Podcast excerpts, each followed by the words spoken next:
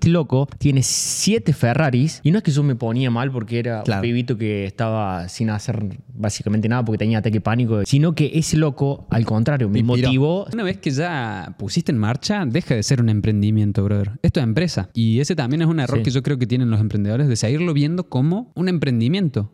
Eso hizo Bro. que otros inversores vengan y digan, che, yo Obvio, te pongo. obvio. Imagínate si vos le decías, mira, no, la verdad que todavía no compramos nada, necesitamos que inviertas en nuestro proyecto. Ok, ¿por qué Sí. tengo que invertir yo si vos ni siquiera confías en tu proyecto?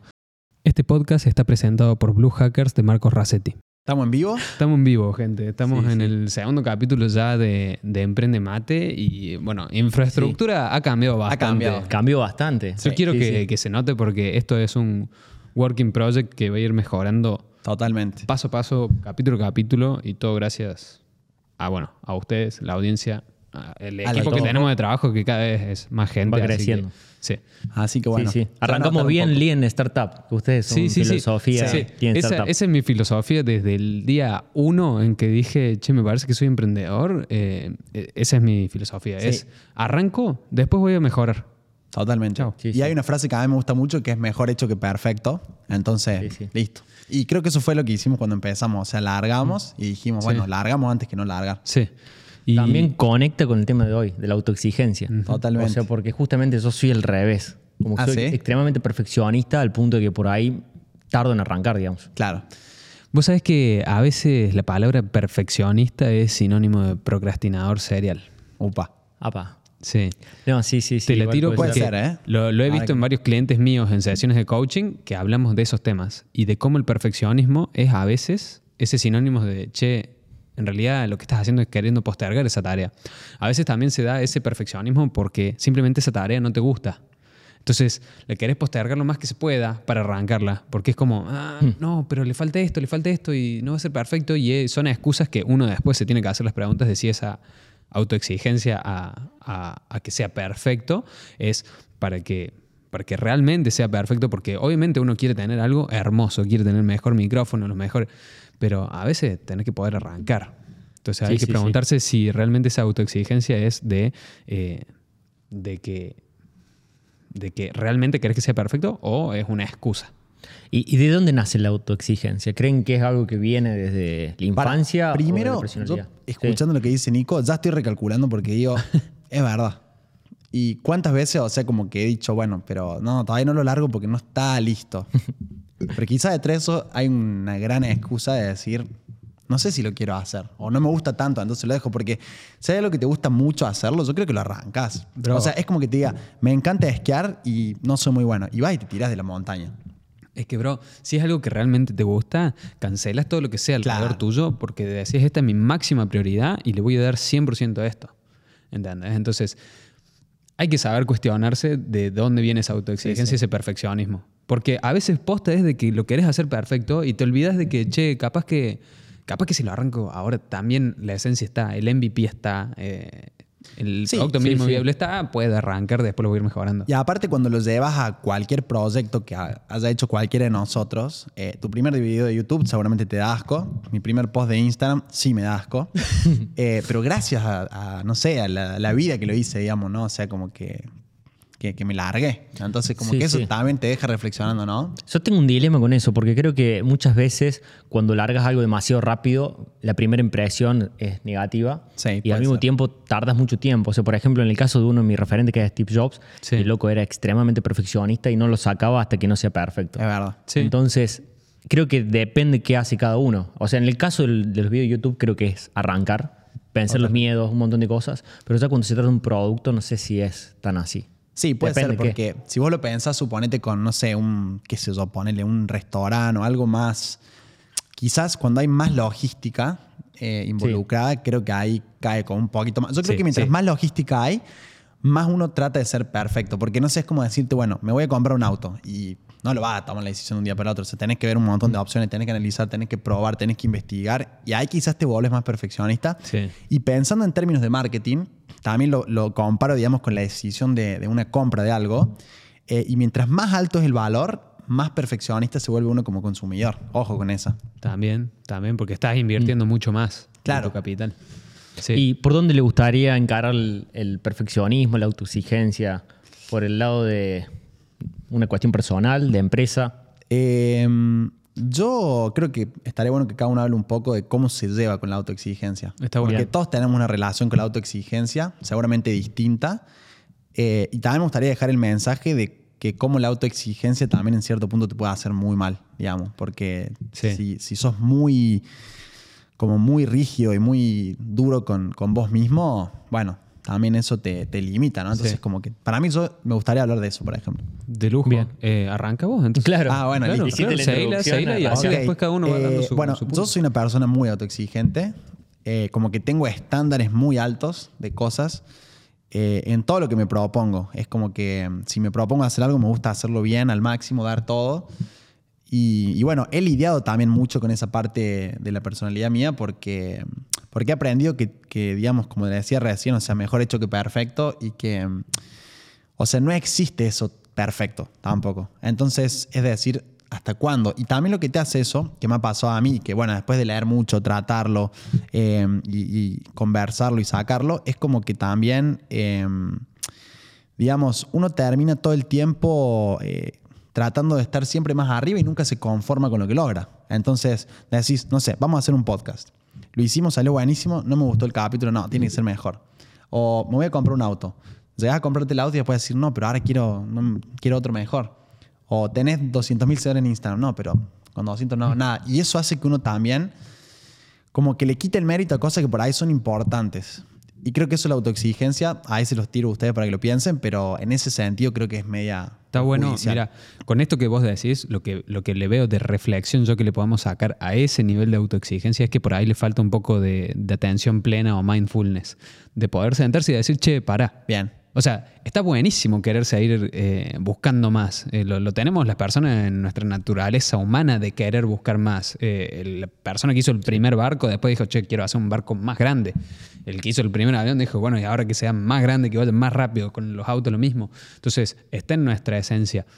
Pero creo que está bueno tener ese, ese- esa atención plena, ese mindfulness de decir, perfecto, pero pará.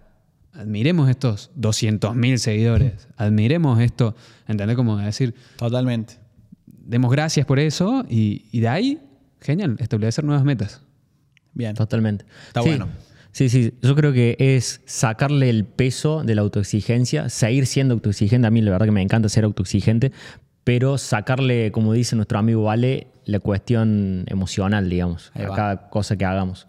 Porque la realidad dice Tony Robbins también, uno de los máximos referentes de desarrollo personal, de que mientras haya crecimiento continuo, va a haber felicidad. O sea, la persona que, no sé, Totalmente. Messi, por ejemplo, que ganó todo, el loco ganó un mundial ahora y sigue queriendo ganar.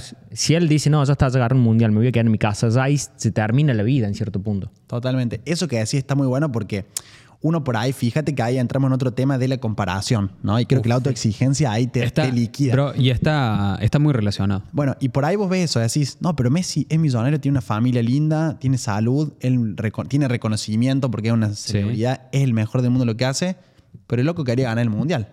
Sí, no estaba Claro. conforme con los seis Sí, balones sí. de oro. Con, No, no, no. Eso, loco eso le debe haber jugado muy en contra en su cabeza. Sí. Muy en contra. Y debe haber sufrido muchísimo. Bueno, viste que Sí, se quiso retirar de la selección y quiso hacer un montón de Sí. cosas. Pero eso hay que me traes la comparación. Es como que también eso, ¿no? Hasta Messi tiene sus problemas y lidia o pelea con sus, con sus propios. Monstruos. Sí, Es que claro. yo vi, lo sentí más liviano cuando ganó la Copa América. No sé si lo vieron Sí, ustedes. Bueno, ahí alivianó una banda Una porque banda. dijo, ya gané algo sí, sí. con la selección. Y después dijo, che, para, real, para mí, ¿no? Esta es una conversación de si mi cabeza era Messi, es, che, para hacer el... Capaz que hasta una conversación eh, interna del chabón, subconsciente que no, no fue consciente de que la tuvo, debe haber sido como, che, genial, pero para ser el más grande de la historia no me basta con Totalmente. seis balones de oro, no sé cuántas Champions, no sé cuántas. No tiene ninguna Libertadores. Debería venir a Argentina a ganar una Libertadores. Sí. Eh, pero no basta con eso, hay que ser campeón del mundo. ¿Entendés? Y capaz Sí, que sí. ahí el loco dijo, che, eso me Eh, falta. Es que bueno, creo que el ejemplo de Messi me viene justo para lo que venía diciendo, claro, antes de sacarle el peso emocional a la Claro. autoexigencia y él se lo sacó creo que cuando ganó la Copa América, porque ganar una Copa del Mundo es mucho más complicado, sí. pero lo jugó mucho más tranquilo, como Sí, diciendo, yo ya saqué la autoexigencia, pero al mismo tiempo seguía siendo autoexigente. Yo creo que fue el mejor mundial que jugó desde toda su historia con 36 años. Sí. Y aguante Messi, loco. Aguante Messi, Somos aguante la selección. Tenemos la La, la copa copa, boludo. Sí, quedó sí, hay- hay que ir a buscar la Copa del Mundo. Sí, yo me estoy dando cuenta que me parece que para el próximo capítulo necesito tener un, un cuadernito acá con, buena. con notas, porque si no se me van yendo ideas que digo, oh, este está Claro. bueno. este Pero está bueno, eso también está piola porque me, me da mucha gracia que nos sentamos acá, o sea, literalmente cinco minutos antes de venir dijimos, ¿de qué hablamos? Sí, sí, estuvimos, y creo dijimos que... autoexigencia, sí, sí, listo, bueno. Y yo no tenía ni idea de qué iba a decir, pero acá estamos. Y eso para mí es algo también de quitarle un poco la, la exigencia y la, Claro. y la programación y, y eso, como que fluya. Creo que eso va a ser algo que va a estar muy bueno en este podcast y que seguramente la gente también lo va a poder interpretar. Porque no es lo mismo una, una conversación como más forzada más planificada que algo así que sale. A mí- y fíjate, a mí- eso sale lo de Messi, te vas por allá, después y, te vas por y allá. a mí me parece que de esta forma, o sea, capaz que la gente, no sé, nos lo pueden decir en los comentarios y también si les estamos aportando valor, se pueden suscribir al canal y nos ayudan un montón. Y seguirnos, sí. Eh, la gente capaz que puede estar pensando, che, estos flacos capaz que ya tienen un guion armado y lo están haciendo. Mm, Cero. No es así. O sea, realmente este capítulo es la prueba de eso, de que tuvimos, ¿cuánto tiempo estuvimos armando el set? No sé qué hora es. Son- Y una hora. Estuvimos- Una, una hora y pico. Bro, dos horas. Sí, Yo sí. llegué a las seis. Ah, ¿son las ocho? Son las ocho. Ah, sí, dos horas. Entonces, sí, sí, sí. tuvimos un ¿Dos montón de tiempo y cuando nos sentamos decimos, che, ¿de qué hablamos? Claro. Entonces, Bueno, que pasó Sí, probando sí. los micrófonos. dice- Yo dije, che, pero ¿de qué vamos a hablar? sí. Eh, Sí, sí. quiero- Es que es, todo el podcast creo que es un ejemplo de lo que nosotros estamos predicando, por así decirlo. Bien, sí. Porque Obvio. arrancamos muy MVP, que era lo que hablamos Sí, sí, antes. 100%. Que eso no quería, pero ahí les doy la derecha que tenían razón. Porque eso justamente quería, no, los micrófonos, las cámaras y todo. Y es toda una técnica, digamos, yo sé, llegar. que, yo sé que la primera impresión cuenta. Y cuenta una banda. Y sobre todo en las redes. Porque en las redes vos es como que subís uno y si la primera imagen que tienen tuya Sí. fue mala, y medio que estás en el horno. ¿Sí? Eh, pero Sí, sí. la verdad, el- yo sé que cuando tenés buena calidad de información, que vas a aportar, más que vas a seguir aportando, la gente te puede llegar a dar una segunda chance. Bien, Entonces, ahí mi yo- primer video en YouTube, brother, vos lo dijiste, puede que te dé... A mí me... Yo lo veo, boludo, y me, y Vergüenza. me río. No, no Sí, me da sí. vergüenza. Vos sabés que me río. Pero digo, no puede ser. O sea, literalmente era un chabón duro. Sí, vi la historia. Estabas duro. Duro, Así. brother, pero... Pálido. Sí, sí. Pálido, Y creo que 100%. pelado no, ese no era. No, todavía no. Al, al segundo capítulo me había pelado y ya desde ahí, viste, la, la pelada es como que te va creciendo muy raro el pelo. Sí. Sí. Eh, y encima puse mi lámpara, o sea, una luz peor que, que esas que están ahí al fondo, apuntándome así, quemándome la cara. Fue en pleno atardecer, entonces arranqué con una luz, cambió la luz. no, un, un desastre. Pero fue mi Sí. primer video, brother. Y hasta hoy es uno de los resúmenes del libro en mi canal que tiene más visualizaciones. Sí, y más allá de los resultados, eh, yo creo que hay mucho progreso detrás de eso. Y, y yo creo que eso está buenísimo, porque a mí me gusta a veces volver y decir, che, mira dónde estaba. Sí. O sea, Sí, y como flojo. estrategia de marketing está bueno, eh, hace poco que cumplí los tres años Volver. creando contenido, mostrar y decir, che, miren lo- cómo empecé, miren cómo está. Así Sí. que le- les dejo en las tarjetas acá del- de, de YouTube el, el video, mi primer video en YouTube, así lo ven en un papelón. Bueno, y ahora eso que decía Juan, eh, también me parece que es muy interesante porque eh, somos un equipo de tres personas y cada uno quizás tiene sus diferentes niveles de autoexigencia. Sí. Pero está bueno porque nos complementamos y eso está bueno. Entonces yo digo, che, pero en el equipo tiene que haber alguien que sea, alguien- o sea, más exigente en ciertas cosas. Y bueno, eso es lo que decías vos. Bueno, ahí les doy la derecha a ustedes. No, pero nosotros también te damos la derecha porque vos hiciste que hoy, Hoy, tengamos estos tres segundo micrófonos. capítulo, ya está Claro. un equipo totalmente distinto. O sea, Entonces, hasta la mesa cambió. es como no sé que si para se dieron mí- cuenta, pero cambió mesa-. Sí, hasta los, bueno, los mates también. sí. Sí. Eh, pero, pero eso digo, tampoco es de decir soy, no soy, tan ni muy. Yo creo que lo mejor es complementarse. Y ahí es donde cuando uno, digamos, une los poderes con otras personas y se vuelve mucho más. Sí, más- en ese sentido yo creo que un concepto que me gusta es el no ser absolutista. Me el, gusta. el que es absoluto, el que es o blanco o negro y siempre voy a ser blanco o siempre voy a ser negro, está en el horno. A veces te- tenés que poder ser gris. Y en eso está bueno de si uno es súper exigente, a ver, creas o no, la vida te va a cruzar con alguien que no es exigente. Totalmente. sí. Y, vos- y lo más loco es que apenas entras en esa relación con esa persona, de amistad, de lo que sea, vos decís, ¿cómo puede ser que este flaco hace las cosas así? Sí. Y, y después es Uh, como tengo que- una de- de- muy buena. Después es como que si vos lo podés razonar, si sos una persona que, que razona lo que está sucediendo, podés razonar de decir, ah, quizá tengo que aprender a ser un poquito más flexible, un poquito más tranca. Y quiero darle también un, un cierre a lo, a lo de la, la comparación que mencionábamos de Messi. La comparación, Te mata. ¿sabes qué pasa? No la sabemos usar. yo me di cuenta de esto de cuando no leía ningún santo libro, de cuando no era ni reflexión ni nada, estaba en la universidad, Saliendo de joda. saliendo de joda. Sí. No, ya en la universidad ya no salía más de joda. Eh, Sí, sí. Pero cuando estaba en la universidad, eh, yo me daba cuenta que mis compañeros se comparaban solamente con los mejores de la clase. Con el flaco que no había reprobado ningún examen, que no lo había embochado nunca, que estaba al día con todas las materias. Y la comparación tiene que ser con todos. Vos te tenés que comparar también con los que están peores que vos. Para, y ahí te quiero decir una cosa. Y yo creo que tenés que compararte, porque vos dijiste que se estaban comparando con los mejores. Mejores que académicamente. Sí, en ese aspecto. Ah, ok. Entonces- porque por- ponele, yo te digo, bueno, quizás Ah, que le va bueno. súper bien. Sí, yo me comparo. Entonces yo creo que además de eso, uno tiene que analizar como varias aristas. Porque capaz que Messi es el mejor jugando al fútbol, pero tiene problemas familiares enormes. Claro. Y yo no los tengo, por ejemplo. Exacto, exacto. Entonces, eso bueno. para mí es clave. Por eso, la, la comparación tiene que ser algo mucho más grande 360. y, y no me había dado cuenta yo de eso que vos estás diciendo. Eso de es los clave. otros aspectos de esa otra persona. Yo lo estaba viendo de compárate no solamente con los mejores, compárate contra los peores. Siempre hay alguien que está peor que vos. Siempre, pero yo te lo Sí. garantizo. O sea, claramente no darían los números si siempre hay alguien peor que vos. Alguna vez, capaz que en Obvio. algún aspecto sos Sí, el sí. peor. Pero bueno, en otros aspectos te aseguro que no sos el peor. Eso a, mí la, Eso la me comparación me motiva. O sea, de alguien que está Inspiración. Claro. O sea, alguien que está mucho mejor que yo es como que me, me- me transmite algo muy bueno, digamos. Está buenísimo. Es una de las cosas que quizás que cambié hace años que inconscientemente hay ciertas cosas que decís, che, pero este está mejor que yo y te genera algo. A mí últimamente es más, busco personas que estén mucho mejor Sí. que yo en muchas áreas. Desde el área, no sé, deportiva, yo veo a alguien que está mucho más... tu Ah, tengo que ir al gimnasio, boludo. Mira cómo está. Claro. Bueno, incluso el, Laza que está allá en los Messis, que van al gimnasio Sí, y suben historias. tengo que ir al gimnasio. Es que por eso, yo creo que. Eh, en libros, eso. en todo. Es. eh, una cosa es como la comparación eh, destructiva y otra cosa es como la inspiración. Inspiración. Comparación Pero no es fácil tampoco, porque, bueno, viste, también las redes sociales van muy en contra de esa inspiración. Eh, y, y después cuando uno se pone a analizar, bueno, vos ahora Nico que tenés el teléfono en blanco y negro, pero básicamente, sí, eh, cuando vos entras a Instagram o a alguna red social, todo es colorido, lindo, feliz, no existen los problemas, todos tienen buen físico, nadie tiene granos, nadie tiene arrugas.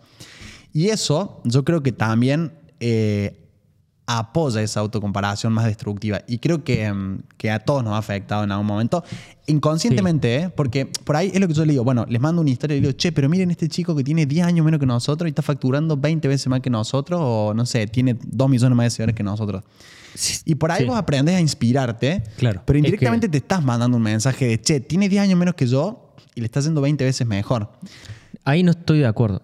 ¿No estás de acuerdo? no, no. Me Es que está bueno esto de no estar de acuerdo. Me o sea, encanta, en me sí, encanta. ¿por qué? Porque yo antes eh, era así, pero por ejemplo, Claro. yo hoy soy quien soy por compararme con toda la gente que hace el contenido que estamos haciendo nosotros ahora. Me vi un montón de podcasts de, por ejemplo, Alejandro Salomundo, que es un loco que Sí, tiene sí, contenido increíble, y decir, claro, este loco tiene siete Ferraris. Y no es que yo me ponía mal porque era Claro. un pibito que estaba sin hacer básicamente nada porque tenía ataque pánico y no, no podía salir de mi casa, básicamente. Sino que ese loco, al contrario, me inspiró. motivó, sí, entre un montón de otras cosas. En un momento Bien. sí, creo que sí, la, la comparación en redes sociales, antes de ser consciente que Sí. me podía inspirar, lo hacía destructivamente. Yo creo que hay un, un antes y un después en el uso de las redes sociales de cuando sos consumidor o creador.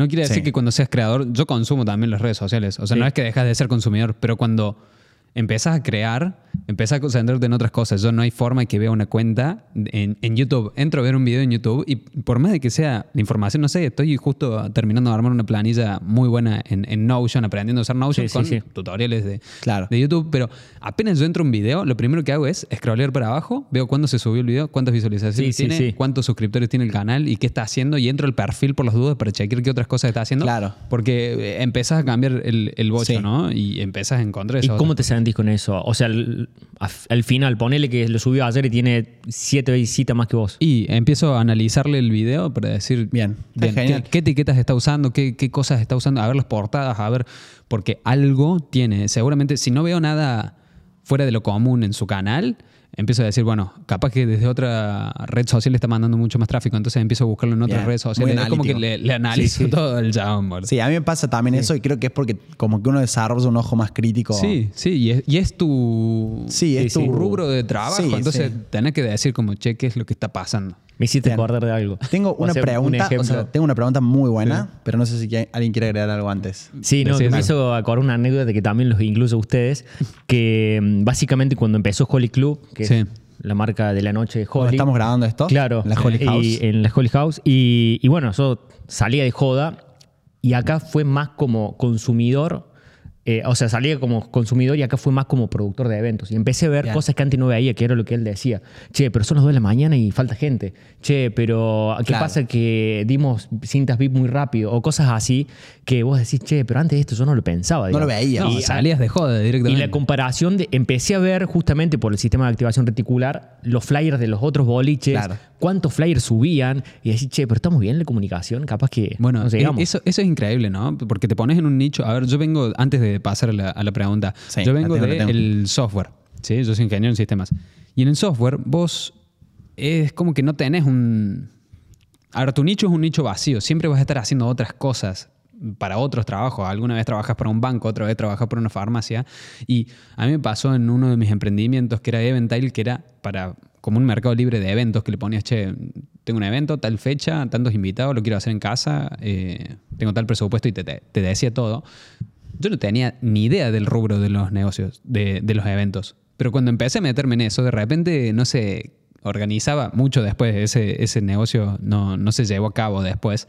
Eh, pero después de eso, yo es como que veía para organizar mi cumple ¿eh? y decía, che, pero ese salón está, está cobrando Claro. caro, mira, no te ofrece todas estas otras cosas que uno cuando ya le da esa, esa Sí. mirada del negocio, empieza a verlo de otra forma. Es como que corres Sí. la, o sea, es como que la conclusión es que está el lado autoexigente positivo. O sea, siendo consciente. Es que yo- es lo que, bueno, yo ahora estoy haciendo coaching con un... Con Eso un- es lo que querías decir, no te va a olvidar. No, no, no. Tengo una pregunta que les va, los va a hacer pensar. Pero. Sí. es lo que me decía mi coach. Me dice, tenés que cambiar justamente eso por la inspiración. Eh, y yo creo que he mejorado mucho en eso, pero lo que yo decía con las redes sociales es que yo creo que indirectamente uno se termina comparando a veces. Eh, por eso creo que es lo que dice Nico. Yo, por ejemplo, hoy en día uso como que las redes sociales las uso más que todo para generar un impacto, para comunicar y para generar dinero o hacer negocios. Entonces, como que también entendí eso, de que le estaba mandando todo el tiempo a mi, a mi cabeza señales de qué hacían otras personas de eso. Eh, y creo que en algún momento uno chupa un poco eso y como que bueno, creo que, eh, no sé si es bueno o malo, pero creo que hay que ser consciente Mira, por lo a menos, mí me pasó bastante eso, eh, porque en, en mi marca personal, sobre todo en Instagram, me había pasado que había llegado a, a una meseta que le pasa todas las cuentas. Totalmente. Viste que no, que no avance, voy a decir, che, ¿qué onda? Pero te juro que pasó mucho tiempo que pasé de... El, el pico ese había Sí. llegado a 20.000. 20.000 seguidores. Y de los 20.000 a los 25.000 fue como un año. Claro. Y- te subiendo contenido constantemente. subiendo más contenido que nunca, ¿eh? ya, y te comparaste mucho. sí. Y, y era, era inevitable, brother. Yo veía otras cuentas de otra gente en mi mismo nicho que de repente decía, brother, pero ¿cómo puede ser que tratan el mismo tema Claro, hablan lo mismo. y tienen videos con millones de visualizaciones y los Claro. míos llegaban a literalmente 5.000 personas? Y era como, brother, ¿cómo puede ser? También ahí está el sí. sistema de activación reticular también de que te estás concentrando solamente en lo malo Claro. y solamente ves lo malo y vas a traer lo malo. Entonces, Y después te pasó al revés. me pasó al revés. ¿Qué pasó? Cambié el bocho. Sí, sí, Número sí. uno, me asesoré con este tipo. y Sí, sí, sí. me hizo comprometerme de subir 30 reels Me acuerdo. en un mes. ¿no? Me dijiste, Uno por día. acepto el desafío, me Le dijo. dije, acepto Sí. el desafío y vos tenés la ¿eh? captura, brother. Vos tenés Sí, la captura porque te la mandé. la poner acá. en, en pantalla. Eh, le dije, acepto el desafío. En ese mes pasó de 25.000 a 250.000 Sí, sí, me acuerdo del Fue- momento. fue una- fue- Pero Sí, fíjate, sí, sí, Nico, sí. fíjate eso que vos te dejaste de enfocar solamente en el Sí, número. sí, cuando me di ¿Y cuál cuenta... fue tu enfoque? Aumentar la, o sea, bueno, yo viéndolo de afuera, ¿no? Pero como que aumentar la producción, generar Sí. más contenido de valor y eso después llegó. Sí, totalmente. Y bro. bueno, creo que eso es como para, para que no nos vayamos tanto Sí, de tema, sí, sí, sí. porque nos estamos yendo mucho. Sí, sí, sí, está- Eh, está pero eso, como que mm, yo creo que la autoexigencia hay que analizarla y también aplicarla comparándose desde varias aristas. Porque es lo que te digo, si te comparas por plata, seguramente vas a estar peor o mejor que alguien. sí. Fíjate, salvo, o sea, compara muchas cosas, no Está- te quedes solamente. Está bueno eso, bro. Está buenísimo. Eso me parece que está bueno. El Bueno, en, complemento en la con- en la integridad de la persona. Eso. En los otros sí. aspectos de la persona. Una. Bueno, sí. que lo complemento con esto de compararse positivamente de Bien, decir, me che, este está acá arriba, yo veo qué está haciendo para estar ahí también, que fue lo que hiciste Te vos. voy a en frenar un toque la pregunta. Sí, yo tengo porque otra Ya sé, ya sé. Eh, pero eh, es mucho de lo de T. Becker también. Sí, De total. la Sí, mentalidad sí, total. de- Sí, sí, no me sí. acuerdo cuál es el archivo ese de la riqueza, La riqueza, que, que dice de la gente pobre envidia a la gente rica y Bien. próspera. Sí, la, la gente, gente rica bendice admira a la gente sí, sí. rica y próspera. Es decir, si vos le cambias ese chip de, de dejar de decir, ah, ¿por qué a ellos? ¿Por qué yo no tengo su suerte? ¿Por qué? Sí. Y empezás a decir, brother, qué ganas de ser como ellos. Simplificaste todo. Casi si no va el Casi se cae todo. Simplificaron, excelente. Bueno, Y tengo, ahora sí, sí, ahora pero sí. para que tengo dos cosas. Eh, la primera, yo me, o sea, en muchos eventos y cosas me he rodeado de gente que es muy crack Sí. y ahí sí me he comparado. Y literalmente he hecho el ejercicio de ponerme al lado y decir, bueno, este tipo gana, no sé, un millón de dólares por año y tiene cinco años menos que yo. Y me pongo a hablar y es igual que yo, hermano. ¿Entendés? Y eso es muy loco porque vos decís, es un monstruo, será otro planeta, hablará distinto. Es lo mismo, o sea, te saluda igual, te da la mano igual, tiene el mismo pelo que vos, dos ojos. Y eso para mí es una locura porque... no, pero fuera de joda, porque eso uno como que Sí, idealiza sí. mucho, ¿no? Sí. Si Sí, vos me decís, bueno, Salomundo, viene acá y el tipo se sienta acá y habla igual que nosotros. Sí, sí, sí. Eso me parece que, bueno, ahí primero le dejo eso como para que lo tengan ahí, después si quieren agregar algo. Y la segunda, que está una pregunta, me acerco ahí un poquito. Ah, una pregunta que es una bomba es, que me la, estoy- me la estuve haciendo recién, o sea, la empecé a pensar recién. ¿Ustedes creen que la mayoría de los emprendedores son autoexigentes? O sea, hay como un patrón entre ellos. Analicen sus, sus emprendedores amigos y fíjense. referentes. Yo todavía no Sí. voy a dar mi respuesta. ¿Qué Sí. opinan de eso? Yo ya lo Eh, tengo, no sé si vos querés arrancar. Es buena, es buena. Arranco. Es buenísima la pregunta. Tomo ahí la, Sí. la antorcha y, y- y voy. Eh, yo creo que sí. Yo creo que es, es algo que está en la sangre del emprendedor. Que ojo, emprendedor no se nace, No. emprendedor se hace. Eh, es decir, no es que naces con unos genes distintos, pero cuando te empezás a meter en el mundo emprendedor y sobre todo al principio, yo creo que esto, eh, la palabra que se me viene del in- de- en inglés es naive, es que sos, sos como, ah, no me sale, como, como inocente, Ajá. porque todavía sos como nuevo en esto, es como que sos joven en esto, ya tengas 40 años y te estés comparando con el grupo de pibes de 25, sos nuevo en eso. Sos un nene en ese rubro del Claro. emprendedurismo. ¿Y qué pasa? Que es un rubro muy ambicioso. Y como vos sos tu propio jefe, porque al principio sos tu propio jefe hasta que puedas tener un negocio y quizás delegar el 100% y genial, buenísimo, lo que apuntan todos. Sí. Eh, pero hasta que llegues a eso, es un rubro muy ambicioso. Entonces sí o sí te vas a comparar. Y sí o sí vas a querer ser más exigente porque querés ser el mejor del mercado.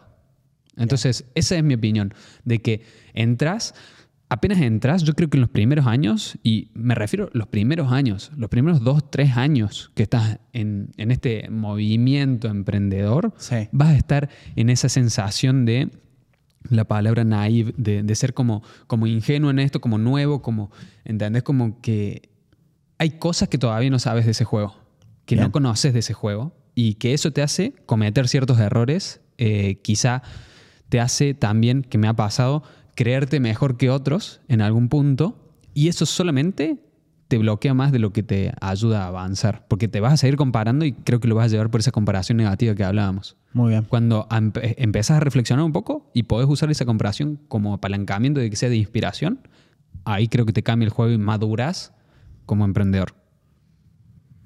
Excelente. Su turno. Sí. Bien, estuvo buena Es un, un capítulo de un libro tenés Sí, ahí. sí, sí, sí. ¿Alguna vez que querés escribir un libro? Pregunta cortita. Yo Vos estás en esa. estoy terminando de Sí. escribir el libro, el primero, y algo muy loco es que cuando empezás a escribir un libro, el tipo de libro que me gusta a mí es el que empieza y termina un tema, no esos libros muy generales.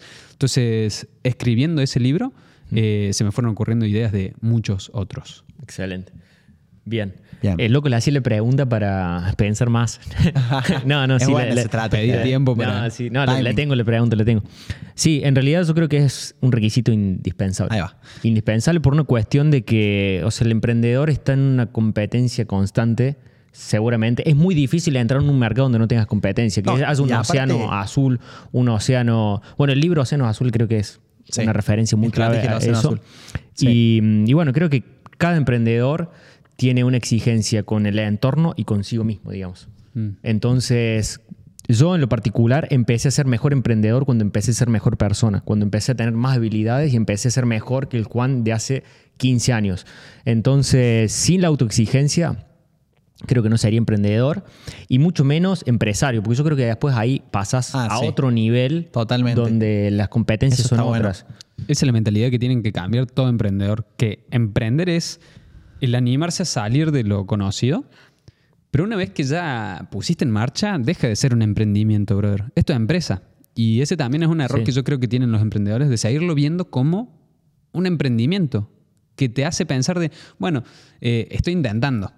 Y también hay como unas excusas ahí de, de si no funciona, y bueno, era un emprendimiento, no era una empresa. Cuando, tómatelo como empresa. Claro, Cambia se te funde la empresa es otra cosa, Chao. que se te rompe el emprendimiento o no Sí, funcionó. sí. Es bueno, que pero, es- también tiene que ver con la, la autoexigencia. Porque justamente hoy estaba pensando en esto, de decir, che, el tiempo que me llevó de decir, che, soy un empresario o soy un emprendedor. claro. Porque tiene como cierta rigidez la palabra empresario. ¿Por qué? Porque Sí. son otras cuestiones que tiene Sí, el juego. sí. Como por ejemplo, la parte que a mí menos me gusta, digamos, que es la parte más del hemisferio izquierdo, digamos. Que la parte de decir, che, impuesto, la parte legal. Y eso es como que no, no me No gusta, te gusta. Pero es parte de, me parece. Totalmente. Bueno, pero qué loco eso, porque yo estaba pensando también y digo, bueno, o sea, no conozco, no existe emprendedor que no sea autoexigente.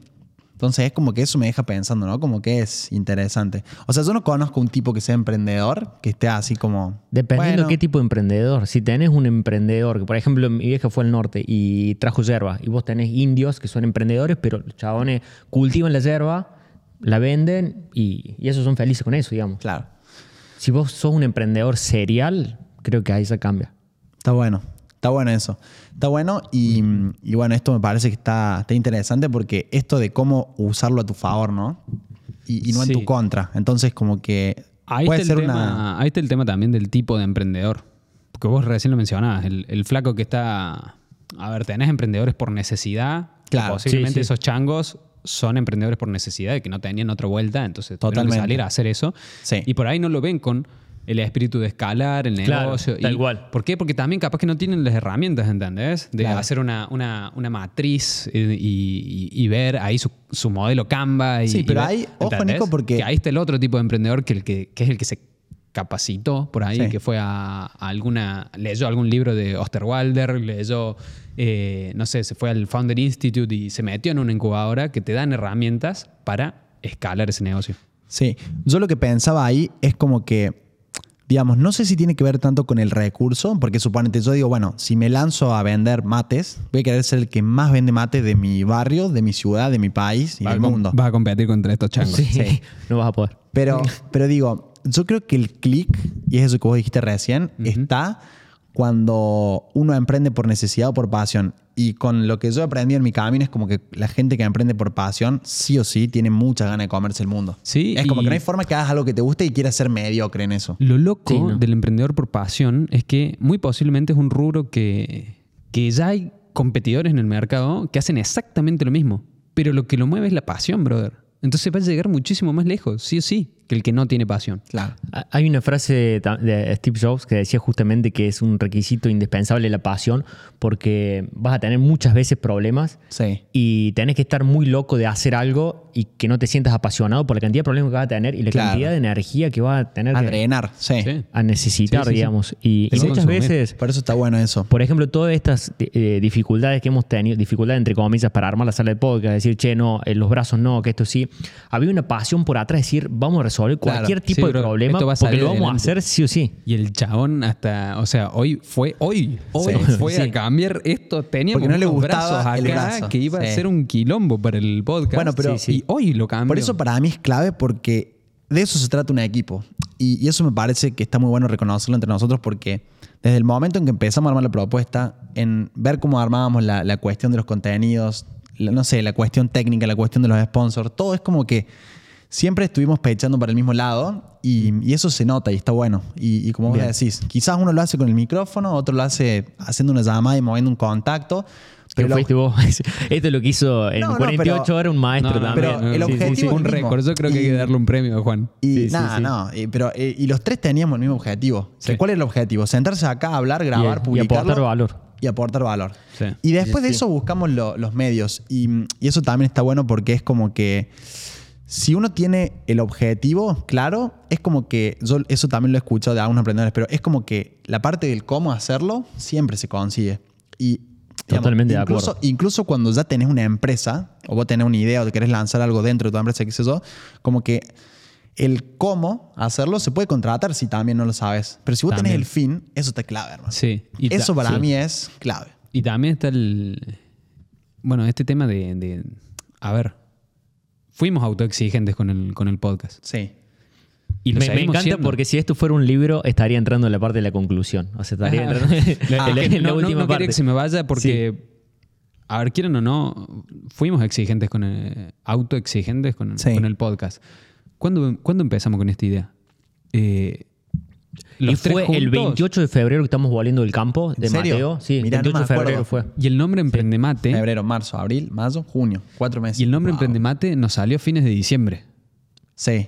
O sea, fíjate pasado. desde cuándo está La idea. y todo lo que hemos tardado en llevarlo a cabo. Entonces fuimos exigentes porque no queríamos un podcast Tal que cual. lo íbamos Sí. al, al principio. ¿Vos te acordás lo que era? Iba a estar yo ahí con el OBS tecleando Sí. y mi cámara y una webcam, mi chau. Era eso. Sí, sí, sí. Eh, fuimos autoexigentes. No, y aparte de eso, creamos un proyecto, eh, lo salimos a vender, porque eso también es clave, no es lo mismo armar, o sea que eso también ahí veo que tenemos como una visión más empresarial, porque no es que dijimos nos vamos a juntar a grabar y listo, no, vamos a hacer un proyecto Sí, de la con cierta escalabilidad, que en seis meses va a estar acá, en 12 va a estar acá, y que va a traer estos resultados, y que va a hacer esto, y creo que eso también está clave. Sí. O sea, como que eso estuvo bueno para, para tomar acción y para armar algo más grande. Sí, lo que quería cerrar con la idea es de que fuimos autoexigentes, pero también llegó el punto en de decir, a ver, podíamos seguir siendo autoexigentes y, Sí. no sé, terminar de comprar mucho más equipo y, Sí, sí. y Sí, esperar sí. mucho más. Y esto pudo haber empezado dos meses Después. después, ¿entendés? Porque la idea es seguir creciendo, Sí. pero estamos sobre Pero la marcha. necesitamos digamos. empezar Sí, sí, porque sí, también sí. hay que mostrar esos resultados a alguien que pueda llegar a invertir, incluso aparte de nuestras propias inversiones por sobre nuestro proyecto, porque es nuestro Sí. proyecto. Si vos no invertís en el tuyo,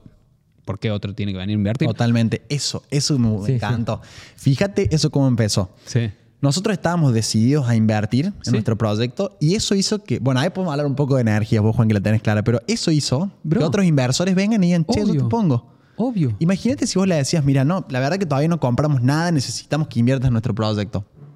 Ok, ¿por qué Sí. tengo que invertir yo si vos ni siquiera confías en tu proyecto? Ese es- yo creo Energía, que es un, te- es un tema, eso. es Sí, un sí, tema sí, para próximo bro. podcast. Sí, ese. sí, sí, Eh, listo, no, listo. No, no, no, basta. mencionar porque, porque está muy bueno ese No, tema. sí, sí, Ese es que- zarpado. Pero no Me fue casualidad esto. eso, ¿eh? No, no, no. no. Me encanta esto de eso, todo el contenido que me ha aportado valor es con cosas muy concretas. Y Sí. creo que nosotros podemos dejar también la gente que nos está viendo hasta ahora, hasta el final, cosas concretas que podamos dejar de la autoexigencia. ¿Querés arrancar vos. Juan? Eh, así Como como para cierre, cerrar, decís. Bien. Eh, sí, yo quisiera decir como que la autoexigencia puede ser muy buena o muy mala. Sí, hay que aprender a, a detectarla y a usarla a tu, digamos, al favor de uno. Y, y que siempre creo que cuando vas a hacer algo que te apasiona, tiene que tener ese componente de autoexigencia. Y yo me identifico, digamos, como, como un emprendedor que tiene ganas de comerse el mundo. Entonces, ese componente a mí me ha ayudado muchísimo a lograr un montón de cosas y avanzar y lograr objetivos que me he propuesto. Que sin eso, eh, quizás, bueno, no sé, hubiera caído en otras distracciones que, que bueno, no me hubieran traído a donde estoy. Sí, Eso es como lo que llegado hasta más lejos de donde estabas. Sí. Claro, Eh, eso es como lo que yo tengo para, como lo- lo que me llevo, digamos. Lo- ¿Ustedes qué onda? Lo que yo quiero dejar es esto que mencioné de... En esta, eh, en esta autoexigencia va a estar la comparación. Si te vas a comparar, compárate con los que están no solo mejores que vos, que van a ser los primeros que van a apuntar, sino que están los que están peores que vos. Y le sumo el comparar también a los que están mejores que vos en sus otros aspectos, Me gusta. que eso lo aportó él. Excelente. De mi parte es, son dos cosas. Primero, compararte con los mejores en tu campo Bien. y de eso aprender. O sea, inspirarte y, y no tener envidia, digamos, sino aprender para llegar ahí. Y lo segundo es sacarle la carga emocional y el peso de la comparación. Está bueno. Así que, están un poco conectados ambas cosas. Así que, bueno, Bien. un placer Sí. bueno, compartir esto con ustedes. ¿Seremos más que esto, gente? No sé. ¿Haremos más que esto? Podemos, podemos verlo en, en otro capítulo. Así que, Bien. un lujo. Hasta la próxima. Gracias. Este podcast está presentado por Blue Hackers de Marcos Rassetti, donde ayudan a coaches, infoproductores y agencias a escalar su negocio a 100 mil dólares al mes con garantía por contrato y mentoría 1 a 1. Ingresa a escalaconbh.com para aprender más.